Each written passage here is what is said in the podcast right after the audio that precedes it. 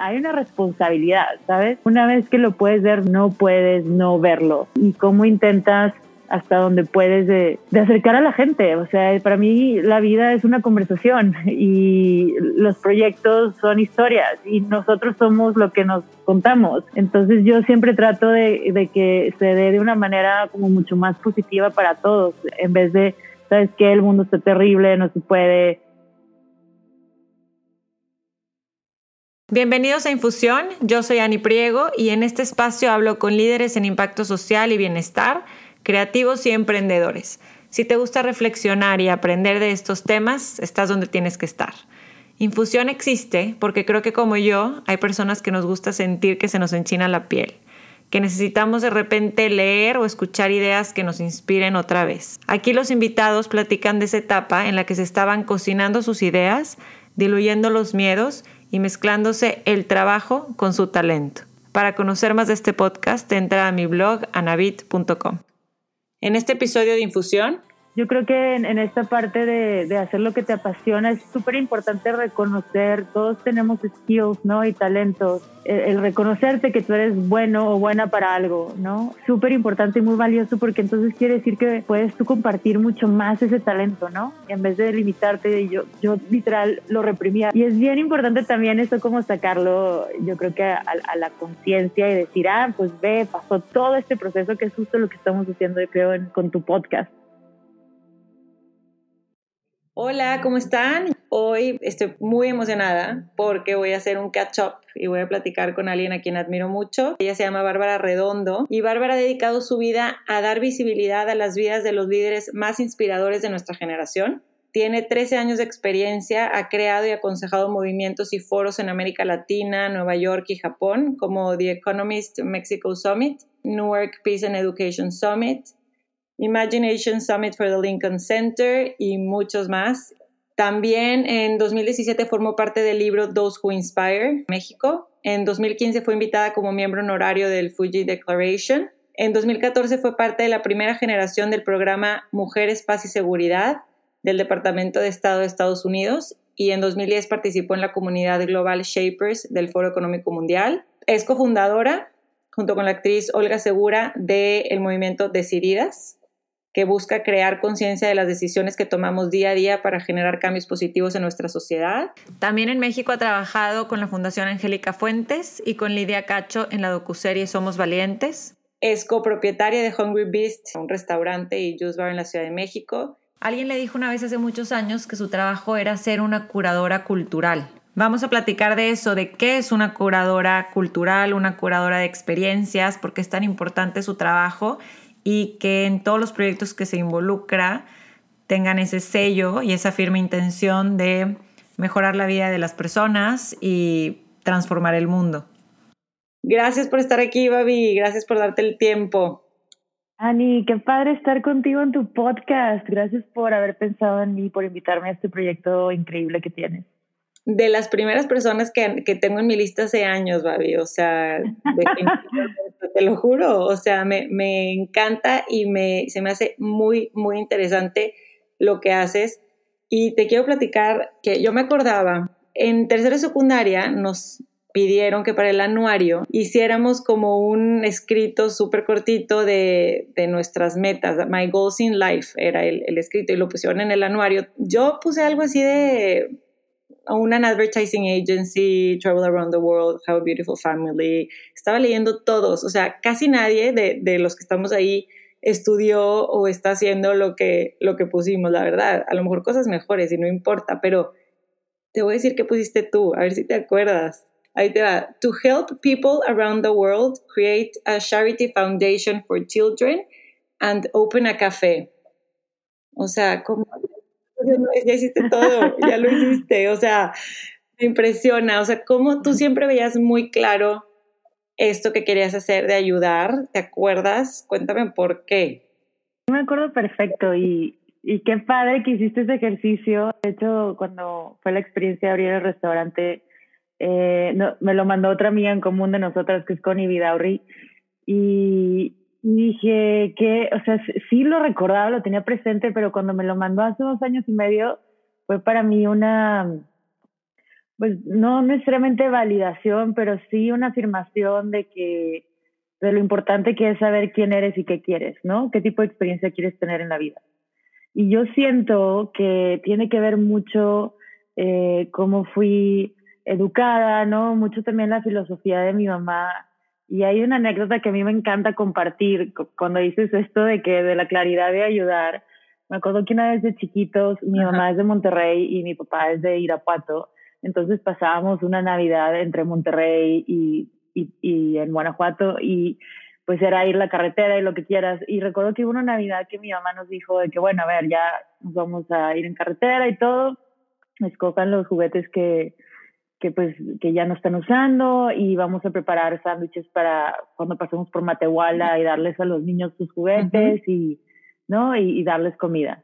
Entonces ya pues hicimos todo eso y lo que quieras. Y, y para mí fue como una imagen muy choqueante porque recuerdo que llegamos y yo tenía siete ocho años y haz de cuenta que en eso empieza a llegar mucha gente estábamos en medio de la nada y de la nada empieza a llegar mucha gente y muchos niños. Y ya sabes, eran estas suburbans de los noventas y empiezan como que a mover la camioneta y a mí me empezó a dar un chorro de miedo, ¿sabes? O sea, porque uno puede tener una como muy buena intención, ¿no? Al querer hacer algo por alguien más.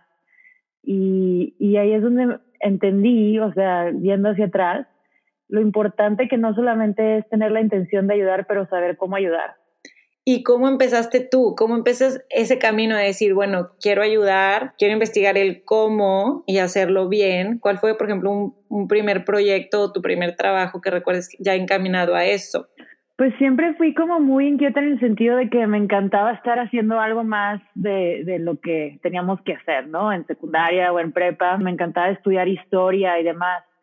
Eh, y yo creo que para mí el, el game changer fue cuando estoy estudiando carrera, decido estudiar relaciones internacionales, como que siempre me, me había interesado mucho el tema en, entender, ¿no? La humanidad, entonces entender historia, entender política, entender ciencias. Y empiezo a estudiar eso y hay, hay un verano que me sucede como algo muy interesante a cuestionarme mucho la vida, ¿no? Este, lo que es ser humano y todo esto. Y me acuerdo que un día, o sea, ya, ya en clases, yo estaba pasando por un momento muy difícil a raíz de literalmente nada, porque no es que estuviese sucediendo algo difícil en mi casa o con mis amistades, me explico, no había nada eh, hacia mi persona que yo pudiera pinpoint y decir, no, pues por esto me está llevando la fregada, ¿no? Pero estaba pasando por un tipo de crisis y, y, me, y me encanta contar esta historia porque para mí es súper importante hablar de la conciencia, ¿no? Y hablar como de, de, la fuerza que tenemos a nivel corazón y a nivel mente. Y un día mi mamá se me acerca y me dice, ¿qué tienes? Y yo le dije, no sé, o sea, me dijo, es que te, te noto súper diferente y te noto triste y, y entonces me, empiezo yo a llorar con ella y le digo, es que me estoy muriendo de miedo. Y me dice, pero, o sea, ¿de qué? No entiendo, ¿sabes? Y le dije, no sé, mamá, pero siento como si, como si ya no quisiera estar aquí en el sentido de que, o sea, me estaba carcomiendo el miedo, literal. Entonces yo todas las noches lo que hacía era esta dinámica de, de me iba a dormir llorando con la luz prendida y, yo, nunca había sido miedosa. Entonces después de esa conversación con mi mamá, esa noche, eh, pues dije, ya no más, ¿no? Porque era muy cansado. Y, y dije, ¿sabes qué? Bueno, a ver, ya, Bárbara, ¿a qué le tienes miedo? Y entonces empiezo, o sea, como que permito escuchar esta otra voz, ¿no? Y escucho eh, que me dice, tienes miedo de hacer lo que veniste a hacer. Y mi parte racional contesta, sí, ok, claro, ¿sabes? Eh, o sea, soy de Monterrey, tengo 20 años, este, siempre he querido hacer algo por los demás, pero ni siquiera sé qué es lo que vine a hacer. Y, y esta otra voz me contestó, tú lo vas a saber, lo vas a descubrir y tienes que confiar. Y entonces empecé a sentir paz, ¿no? A medida que escuchaba esa voz y, dije, ok, está bien. Le dije, pero este, necesito algo. Yo, eh, o sea, te pido que por favor me presentes a las personas que necesito conocer para hacer lo que vine a hacer, que todavía no sé qué es, ¿no? Eh, pero sé que es muy grande y que no puedo sola. Y después de decir eso, no escuché respuesta, pero sentí muchísima paz. Y apagué la luz, este, me fui a dormir súper tranquila. Pausa nada más para regresar. Tengo curiosidad, quisiera saber, ¿estabas rezando, estabas meditando, estabas, qué, qué estabas haciendo cuando esa voz te llegó a tu, a tu consciente? Pues más allá de estar en un momento así como contemplativo de, de, de meditar o de rezo, o sea, no, en realidad no estaba haciendo nada más allá que enfrentándome a mis miedos y a mí misma. Tu pregunta que me dices, esa voz que era, yo creo que es, la voz que todos tenemos, que es la voz, este, a mí me gusta llamarla como de nuestra alma, es la voz que nos conoce, es la voz que no puedes engañar, ¿no? Eh, va más allá del ego, va más allá de, la identidad de, de, quién eres o cómo te has definido hasta ese momento. Y, y es la voz que te impulsa a seguir adelante cuando tú crees que no puedes más en cualquier situación. Entonces, yo creo que siento que al menos eh, hasta ahora es como el, el, de los primeros recuerdos que tengo de, de tener en contacto con, con esa voz de, de conciencia, de alma, de, de, a ver, de, de desarrollo personal y también de dejar de engañarme a mí misma, ¿no? De, de lo que venía a ser. A este mundo. Exacto. Así es como empieza un poco, yo siento eh, como mi conexión conmigo misma de una manera más clara y con mayor intención, porque ahí justo ese, ese, semestre es cuando descubro que me encanta, que, que me gustaba mucho escribir y pues en relaciones internacionales te piden hacer todos estos ensayos y demás. Entonces digo, wow, yo pues un día voy a ser periodista y un día voy a ser editora en una revista y por, o sea, magia conozco, termino conociendo que ahí también trabajamos tú y yo juntas, a Sofía Garza Barba, y justo su papá y mi papá estaban iniciando juntos un proyecto que, que se llamaba Reporte Índigo, y así es como se da eso que entro a Reporte Índigo y empiezo siendo periodista y editora de, de, una sección dentro de ese proyecto. ¿Sentiste que era como un buen principio? Como, bueno, entonces aquí voy a poder escribir. Pues es que sucedió algo padrísimo con Sofi, que, o sea, la historia es que nos conocimos por MySpace, Sofía y yo. Era como el, no sé, el Instagram de ese entonces, ¿no? Y una foto la vi con su papá y yo, ay, mira, tu papá es tal, mi papá es tal este, qué chiquito es el mundo. Y el proyecto apenas estaba iniciando, Reporte Índigo, cuando le escribí. Fuimos súper amigas. Entonces, justo empezamos a hablar las dos de que, oye, Índigo, sí, qué chistoso. Y me dice, Sofi, estaría increíble, yo quiero tener una sección para jóvenes, ¿por qué no la armamos un proyecto juntas y lo presentamos? Yo tenía como 22 años. ¿Recién graduada? No, todavía seguía estudiando. Me faltaban a mí unas, ¿qué serán? Seis materias pero yo ya, lo que yo ya quería era, a raíz de esa experiencia de, de qué vine a hacer y todo, yo ya quería estar en el mundo. Entonces lo que hice, metí dos materias por semestre y, o sea, iba a trabajar a Indigo y iba al TEC.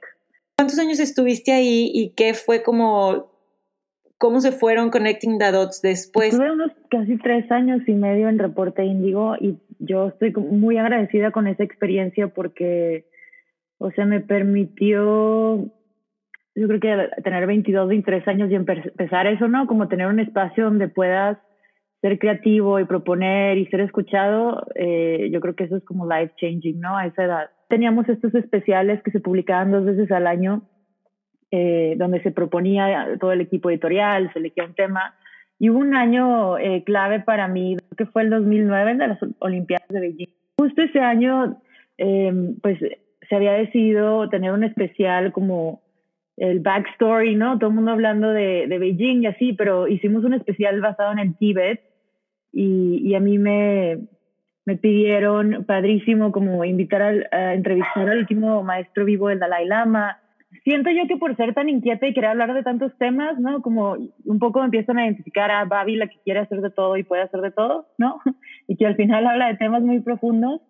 Y no sé si recuerdas también, ese año fue cuando empieza eh, todo este tema a nivel gobierno de eh, Calderón anuncia que hay una guerra contra las drogas, eh, se hace oficial y pues nosotros viviendo, lo, o sea, en San Pedro, que era este mundo burbuja, que nunca pasaba nada y todo siempre está perfecto, eh, o sea, de pasar a hacer eso a de repente todo el mundo eh, teníamos miedo a hablar de secuestros, lo que le había pasado al amigo del amigo, al primo, al tío, y, y ahí es donde yo me empiezo a cuestionar muchísimas cosas porque mucha gente, pues obviamente por sus razones decide salir eh, del país, se va a vivir a otras partes en Texas, etcétera.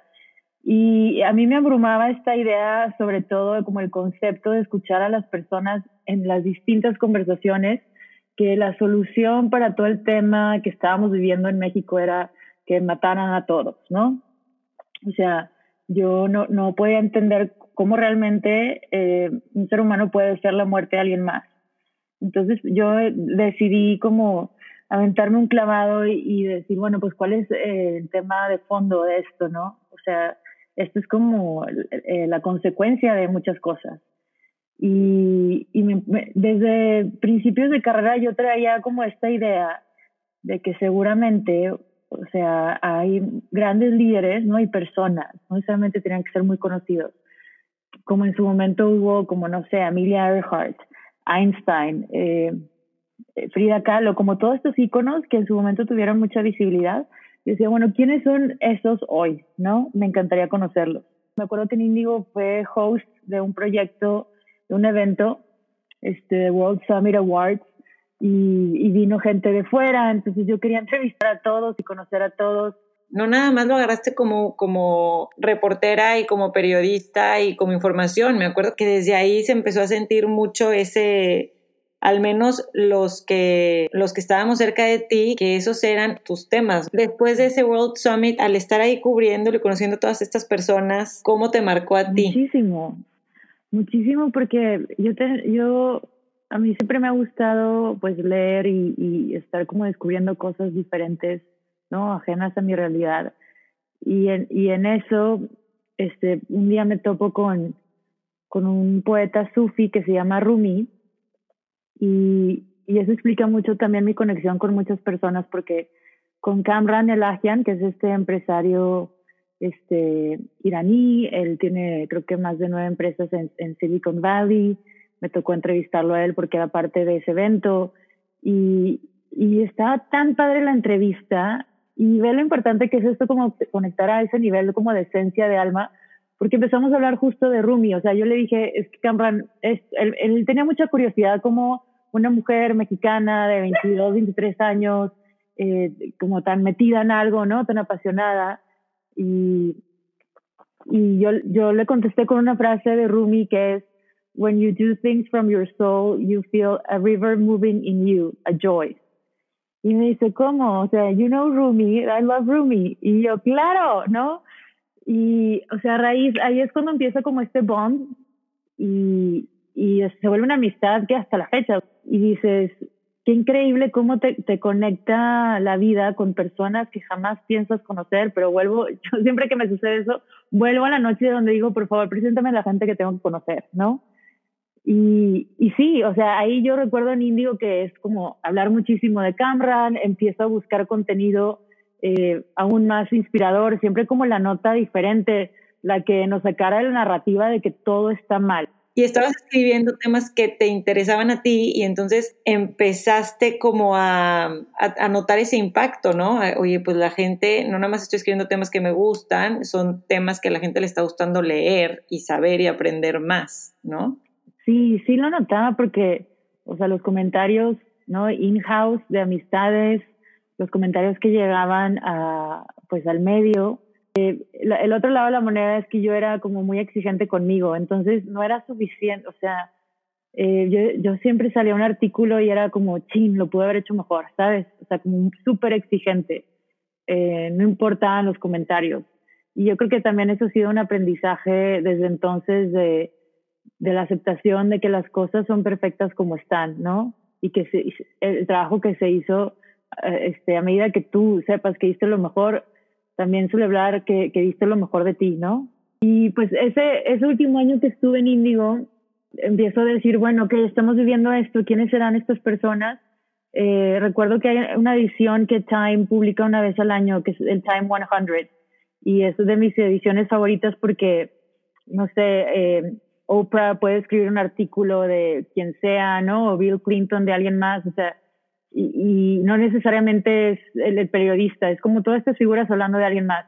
Y recuerdo que había este, un, una de las personas era una mujer de Nigeria que había, que había estado, la querían meter a la cárcel y contaban toda su historia, ¿no? De cómo ella había logrado desafiar el, el sistema, o sea, a raíz de una injusticia. Y yo dije, wow, ¿quién, quién escribió este artículo, no? Siempre me fijaba y, y ese lo escribió Zainab Saudi, una mujer iraquí que, que era la fundadora de Women for Women International. Entonces me pongo a investigarla y pues en resumen, su fundación eh, ya tenía 15 años, estaba en ocho países en zona de guerra, en Sudán, Afganistán, Congo, Irak, eh, Bosnia, y dije, la tengo que conocer, ¿no? Ella es de las personas que, que pues que siento que, que, necesito saber qué hacen, quiénes son, por qué lo hacen. Pues les escribo, me aceptan, viajo para entrevistarla y ese es otro momento que me cambia la vida. La conozco y me acuerdo que salgo de esa entrevista, le marco a mi mamá, y digo, mamá, ¿sabes qué? Voy a hacer un evento en Monterrey porque las personas tienen que escuchar cosas como estas, más allá de que yo escriba un artículo. Y, mi mamá, qué padre, mi hijita, sí, no sé qué. Y yo es que sí, ya sabes, yo estoy emocionada. Mi mamá eh, ha hecho una diferencia en mi vida en el sentido de que siempre se ha mostrado interesada en lo que me apasiona y siempre a todo me ha dicho, tú lo puedes hacer, ¿no? Y, yo creo que eso es súper importante, eh, ya sea, o sea, como mamá o como papá o como hermana o amiga, que le permites a la persona, eh, no sé, que, que, experimente aquello que quiera experimentar, porque cuando les decimos, ay, no, ¿para qué? ¿Sabes? Yo puedes aplastar sueños y tan, o sea, de, de, de tus hijos al decirles, ay, pero, pero no crees que estás mejor escribiendo, mijita, como que pues un evento es mucho rollo, ¿no? Y ya. Justo que fue el caso de mi papá, él me dijo, eres periodista, nunca has hecho un evento. Y yo, yo le dije, yo sé, pero lo voy a hacer, ¿no? Este, sí, y esa entrevista de Zeynab fue como el parteaguas. Después mi hermana me conectó con el entonces editor para The Economist en Estados Unidos, que había publicado un libro de filantrocapitalismo, Matthew Bishop, y y lo visto y me conecta él con Jeffrey Sachs para entrevistarlo también. O sea, como que una conexión lleva a otra. Em, ese verano en, en Índigo yo había propuesto que, que, se hiciera una edición especial del tema del cambio climático porque ese año en diciembre sería la, la cumbre de COP15 Copenhague, que esta cumbre que estaba teniendo mucho impacto porque era la primera donde iban a ir un número récord de presidentes y o sea, la situación, imagínate, estamos hablando de 2009, ya estamos 10 años después. Se hace el especial, este, me muevo, conseguimos entrevistas de, o sea, el secretario de la ONU ante el cambio climático, eh, el secretario de Semarnat en México, o sea, todo tipo de cosas. Eh, vi que, que, a la gente que nos leía le gustó mucho. Y, y un día en Twitter me encuentro con, con un grant que, que, una organización estaba dando para, para ir a Copenhague eh, y decían tipo two more hours to go, ¿no? Para que envíes, pues dije, bueno, lo voy a mandar al especial, me aceptaron. ¿Aplicaste para una para ir? Apliqué para, ir y me aceptaron de, de un día a otro y, y, dije, pues voy, ¿no? O sea, fui sola, así. era una cumbre que iba, eran dos semanas y creo que viajaron más de 45 mil personas y me frustraba mucho que no veía como presencia mexicana, ¿sabes? En esa cumbre. Nunca vi como un medio grande ahí presente. Y pues, o sea, para, para mi sorpresa, terminé conociendo a Ido, que en ese entonces él dirigía Greenpeace, ahora lleva Amnesty, a Tom York de Radiohead, este, a Daryl Hannah, a, no sé, también a diferentes políticos a gente que Sheila Watts Coutier, que ella era una nominada al Premio Nobel de la Paz por defender a todos los Eskimos, gente como Sheila o Bill McKibben, el fundador de 350, los conocí en Copenhague y les dije, estoy haciendo un evento en México, los quiero invitar. Pero ¿cómo los estabas invitando? ¿Tenías algo ya en forma? ¿Sabías dónde, fechas? Era así como que me encantaría que vinieras a un evento, pero no todavía no había nada tangible, mm, me imagino. No existía ningún evento. Se invitaba a raíz de mis ganas de querer las personas los conocieran como yo, ¿sabes? O sea, no, no había un evento más que yo creo que en mi mente y en mi corazón. That's it.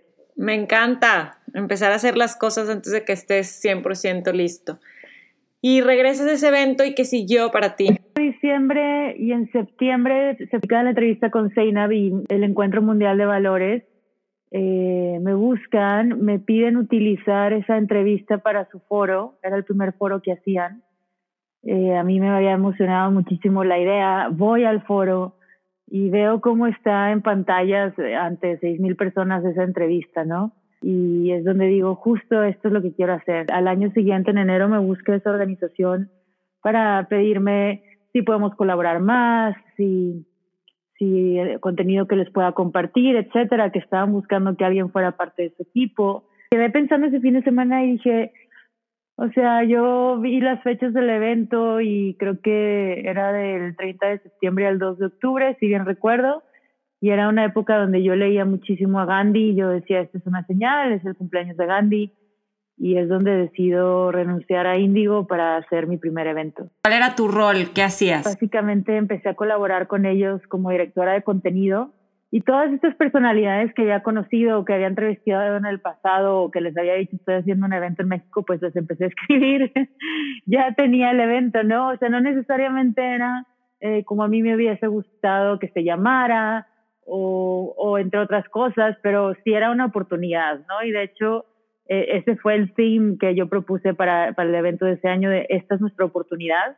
Un año donde, o sea, prácticamente no dormía porque quería gente de diferentes partes del mundo a la que invitábamos y para mí era mucha ilusión y emoción poder traer a todas estas gentes de diferentes partes del mundo a Monterrey en un momento donde pedíamos ese tipo de, de información. No sé, había una energía muy especial, entonces eh, me encantó como haber tenido esa experiencia y esa oportunidad y ahí es donde uno de los invitados me dice, usted me dice, tú eres una curadora cultural. Y yo, ¿qué es eso? Sí, tienes la capacidad de percibir, percibir lo que la gente necesita escuchar, ¿no? Hacer esta curaduría de experiencias, de contenido, para que puedan seguir como trascendiendo y aprendiendo o sea, haces una curaduría de experiencias y yo, wow, nunca había escuchado eso, ¿sabes? Claro, y en ese entonces menos, hace tantos años menos, y es que desarrollaste el proyecto, creaste el contenido, la producción de todo, no es invitar, organizar y, y, vender tickets, ¿no? Pero en ese momento a ti te, te, cayó el saco y dijiste, sí, sí soy, o como que o se sintió raro. No, dije, claro, o sea, it's me, y, y me encantó escuchar el término y yo creo que de lo más valioso de esa experiencia para mí fue cuando yo había conocido a Seina, ella me enseñó que cuando tienes un corazón abierto creas un espacio seguro, ¿no? O sea, cuando te muestras tal cual como eres. Y en el, después al, año en el evento eh, aprendí que cuando creas espacios seguros se abren corazones, ¿no? Entonces el, el tener un espacio seguro en ese momento, lo que era ese foro, y, y pues estar como en, en esa sintonía era wow, o sea, ahí había mucha transformación sucediendo real time. Eh, yo ya no quería en ese momento como, ya sentía que necesitaba como hacer algo más grande más allá de un artículo para que quien viviera la experiencia y escuchara a esa persona se llevara lo que se tenía que llevar para, para su siguiente paso, ¿no? Sea lo que fuese. Y, y la segunda cosa como, bueno, o sea, ese es como el primer punto, pero el segundo, lo valioso de eso fue era un gran honor para mí poder eh, haber hecho eso, ¿no? Y compartido eso. Y ya la gente se acercaba a mí, es cuando mucha gente se empieza a acercar a mí de diferente tipo, y, ya no la conversación era que los maten a todos, pero era más bien qué podemos hacer para ayudar, Bárbara, ¿sabes? Como que por un momento me convertí en este referente de, eh, no sé, me buscaron diferentes empresas o líderes o, o amistades que decían, bueno, ¿qué hago? ¿Sabes? Y, a mí me encantó ver cómo en un año eh, el mindset cambió a, ¿no? de violencia a empatía. Me gustó mucho cómo pusiste en palabras lo que estaba sucediendo ahí en el, en el foro. ¿Qué crees que pasa en esos, eh, en esos espacios, en esos momentos donde está tanta gente y, y cuál crees que sea el impacto a diferencia de, de ver una plática de esas personas en Internet, ¿no? ¿Crees que es el efecto de la colectividad? Sí, el, poder del colectivo es muy fuerte y, es lo que jamás debemos de subestimar. es increíble que podamos ver todo esto por internet. Inclusive en ese foro eh, había un live stream y, creo que nos vieron en más de 90 países, no sé cuántos miles de personas, ¿no? Y yo sí creo que cuando, bueno, en ese caso cuando es en vivo y aunque estés a distancia conectado, eh, you sink into that energy, ¿no? Eh, hay una de las personas que, que conocí ese año que es Yuka Sayonji y, y que ella, justo su, su familia tiene más de 30 años trabajando por la paz en el mundo desde diferentes trincheras, ¿no? A nivel ciencia, a nivel política, economía, a nivel como espiritualidad. Y ellos eh, tienen un evento desde hace más de 10 años que se llama Symphony of Peace Prayers, este, donde se reúnen entre 6.000 y 8.000 personas a pedir por la paz en el mundo. Y en uno de esos eventos, o sea, para responder a tu pregunta, eh, ellos hicieron esta alianza con Stanford y, y midieron la frecuencia y la energía del, del mundo, ¿no? Mientras sucedía ese evento, porque llega un momento en el evento donde eh, piden por la paz en el mundo de la A a la Z en el idioma de cada país, ¿no? Tienen este mantra que es May peace prevail on earth. Entonces van diciendo literal de la A a la Z, este, y tú tienes el programa y te lo ponen fonéticamente cómo se pronuncia en cada idioma. Y cuando se hizo ese registro, vieron cómo las ondas del planeta se volvieron mucho más en, en, armonía, ¿no? En otra frecuencia, mientras sucedía ese evento. Increíble. Y sí, es muy valioso como entender la conexión de que el uno no puede ser uno sin el todo. Entonces, eh, creo que el, el, hecho de que cada individuo pueda eh, nutrirse esta información desde su computadora está increíble. Pero luego en el qué haces, ¿no? Con ella, este, y cómo la compartes, cómo creas comunidad a raíz de lo que aprendes, es yo creo que la segunda cosa más importante. Y eso para mí fue el encuentro mundial de valores, o sea, este, me acuerdo que Yuka cuando participó, me, ella me hacía muchas preguntas, me decía, ella había liderado un workshop y me decía, Bárbara, es que cómo le hiciste, y cómo convocaste, ¿no? Era una pregunta constante entre los speakers, cómo diste con cada uno, les da curiosidad, ¿no? Porque ya ellos sabían, yo no sabía estos conceptos, conceptos de curaduría, que ahora como que me empezaron a preguntar muchas cosas a mí, y, y Yuka me dice, ¿qué? ¿Pero cómo le hacías? Y, y yo decía, no sé, o sea, mandé muchos emails y me contestaron. Y después con el tiempo aprendí porque había gente que me decía, es que yo llevo años tratando de imitar a Marianne Williamson y le escribí no me contestó mi email. Entonces no es como, yo creo que en, esta parte de, de, hacer lo que te apasiona es súper importante reconocer, todos tenemos skills, ¿no? Y talentos y, y por eso es increíble, ¿no? Este, la vida, pero el, el reconocerte que tú eres bueno o buena para algo, ¿no? Este, es súper importante y muy valioso porque entonces quiere decir que, que, que, puedes tú compartir mucho más ese talento, ¿no? En vez de limitarte, yo, yo literal lo reprimía de que no sé, nada más mande mail. Y, y, es bien importante también eso como sacarlo, yo creo que a, a la conciencia y decir, ah, pues ve, pasó todo este proceso que es justo lo que estamos haciendo, creo, en, en, con tu podcast.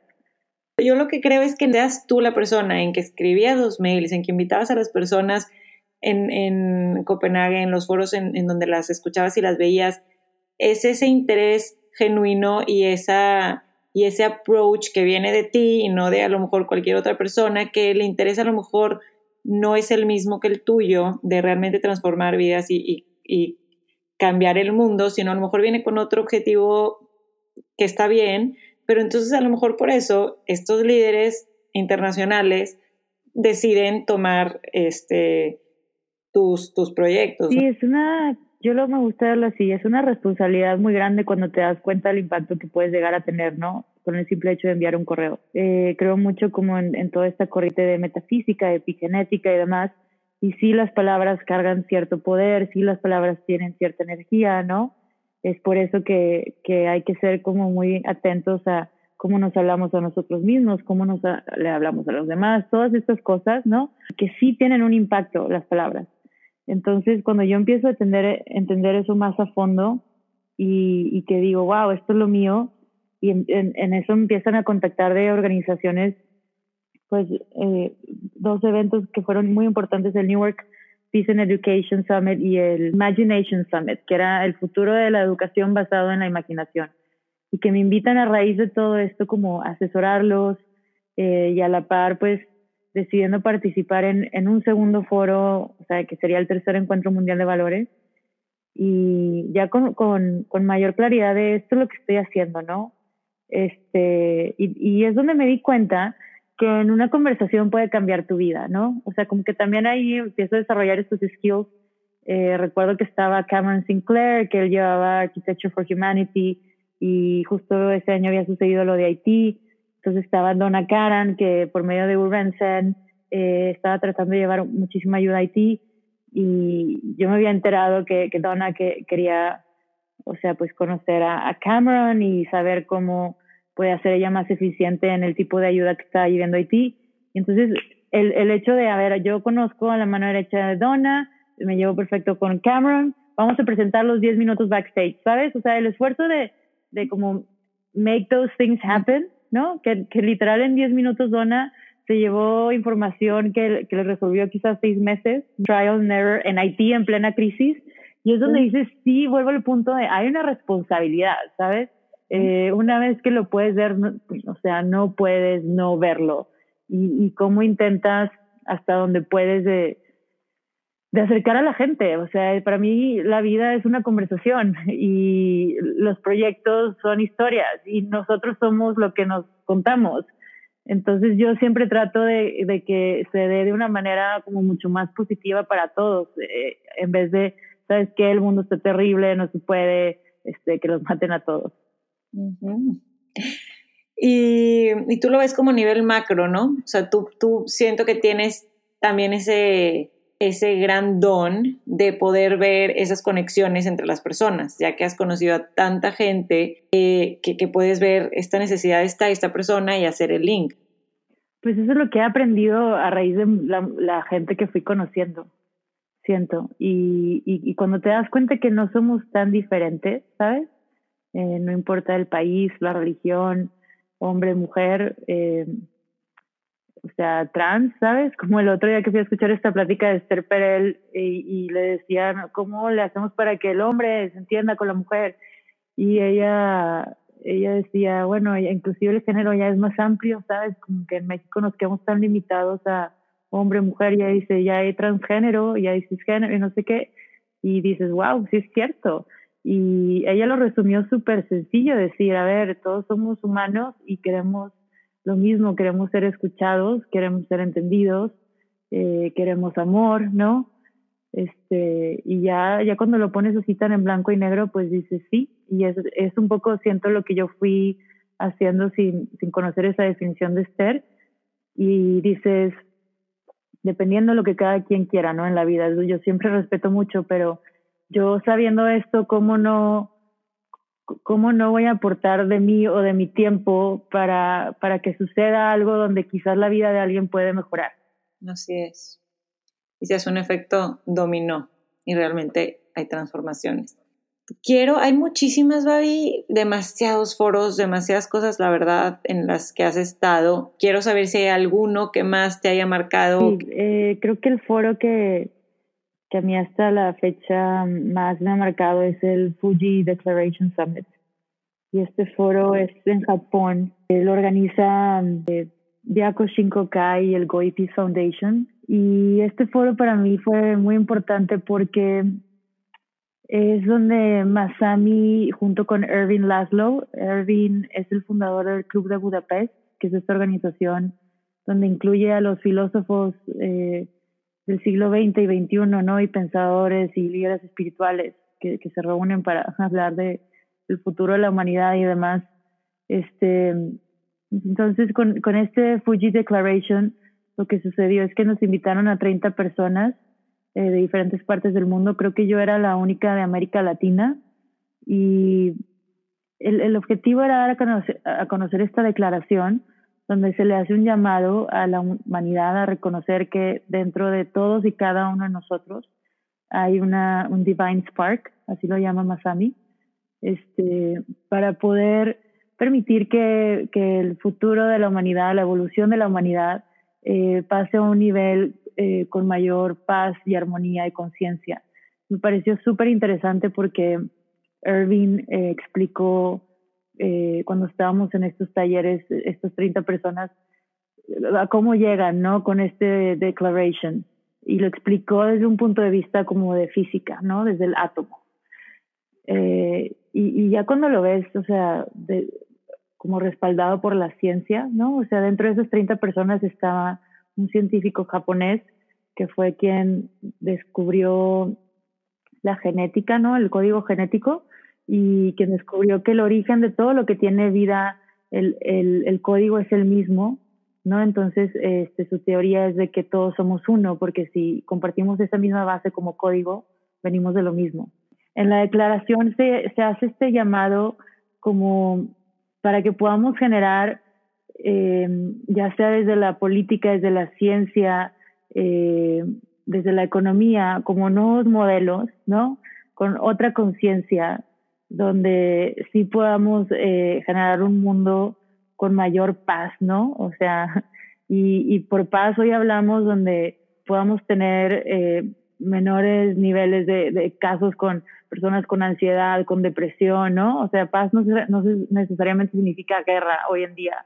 Claro. Este, y, y que sea una, un mundo mucho más incluyente. Entonces ese foro para mí me, me cambió la vida.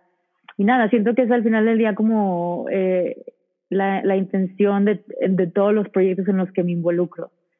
Me gustaría platicar tantito, Babi, de proyectos que has tenido en México. Sé que estás trabajando con Angélica Fuentes en su fundación, en la docuserie de Somos Valientes de Lidia Cacho, la periodista y activista, y, de, y del proyecto actual que tienes de, como cofundadora que es Decididas. ¿Cómo se va dando pues todas estas participaciones que, que has tenido en, en México también, ¿no? Que, que ahorita que dijiste de las 30 personas y, y, Latinoamérica y no hay muchas personas de estos países que activamente participemos en, en estos temas, ¿no? Y, y, me gustaría saber tu experiencia participando en México.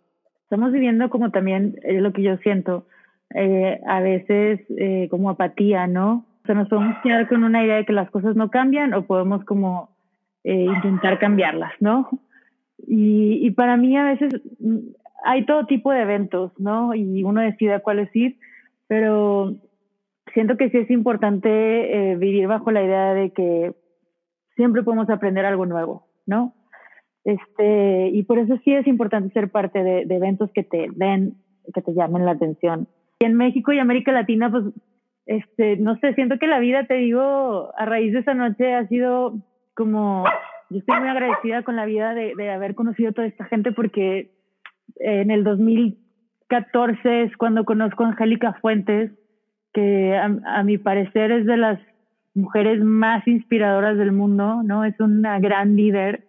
Y, y lo que más me gusta de ella es que eh, esta convicción, ¿no? De, de asumir su liderazgo y de realmente abrirle camino a otras mujeres y a hombres también, ¿no? Este, y, y siempre muy fiel, ¿no? A, su compromiso. O sea, es, alguien que, que donde la ves, ella no está haciendo un papel, ¿sabes? Está siendo quien es ella auténticamente. Y, y es muy inspirador ver a alguien quien ha vivido por todo tipo de situaciones, ¿no? Que, que hasta la fecha, que jamás se ha dado por vencida. Entonces, podría hablar muchísimo de ella como empresaria y como líder y como activista, pero siento que lo más valioso de ella es como su calidad de ser humano. Entonces yo eh, poder hacer proyectos con Angélica en su momento hicimos eh, Foco, que era este foro de cooperación entre hombres y mujeres para hablar de equidad de género en distintas áreas. Eh, lo hicimos en Perú, en Colombia, Ecuador y México. Hicimos un toolkit con, con herramientas para que se descargó creo que más de 200 mil veces en Internet para los hombres y las mujeres, ¿no? En temas de, economía, autoestima, etcétera. Y dices, wow, sea, el alcance que realmente podemos llegar a tener cuando, cuando colaboras, cuando haces equipo, cuando genuinamente quieres el bien de todos. Y en el caso, por ejemplo, de Somos Valientes con Lidia Cacho, ¿cómo se da también este encuentro y cómo empiezas a participar con ella, una otra mujer que admiro mucho?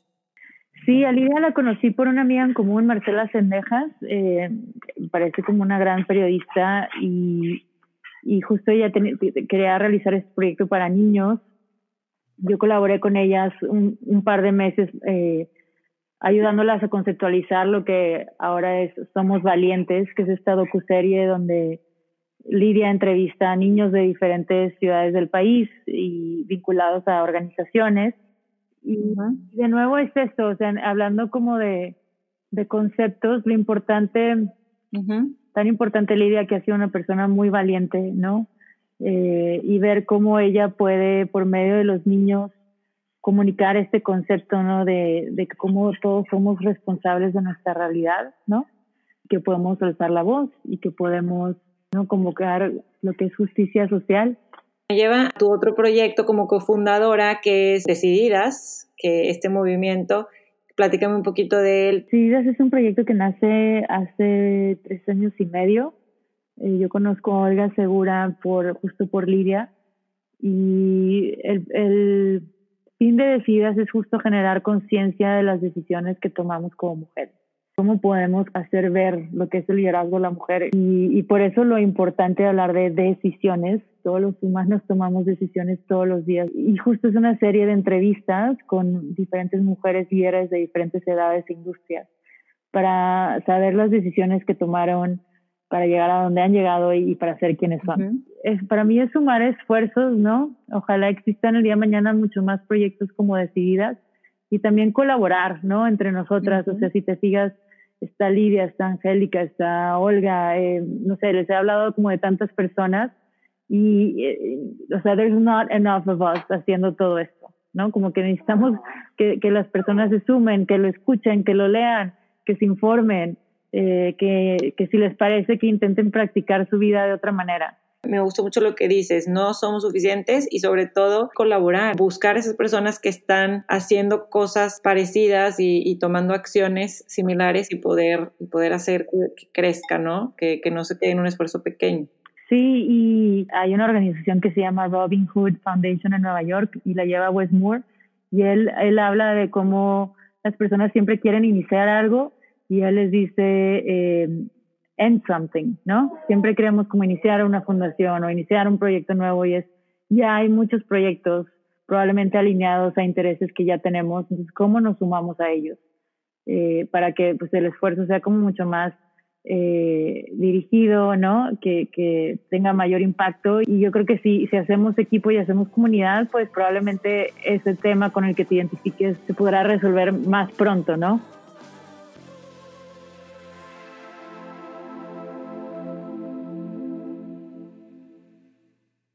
Gracias por escuchar el episodio número 17 de Infusión. Espero les haya gustado. No se les olvide compartirlo con amigos, con familia, con personas que crean que les puede servir, que les puede gustar. Síganlo en Instagram como arroba infusión podcast y le pueden dar también subscribe en donde sea que lo estén escuchando. Y recuerden que en mi blog anabit.com comparto reflexiones de estos temas y más. Bye.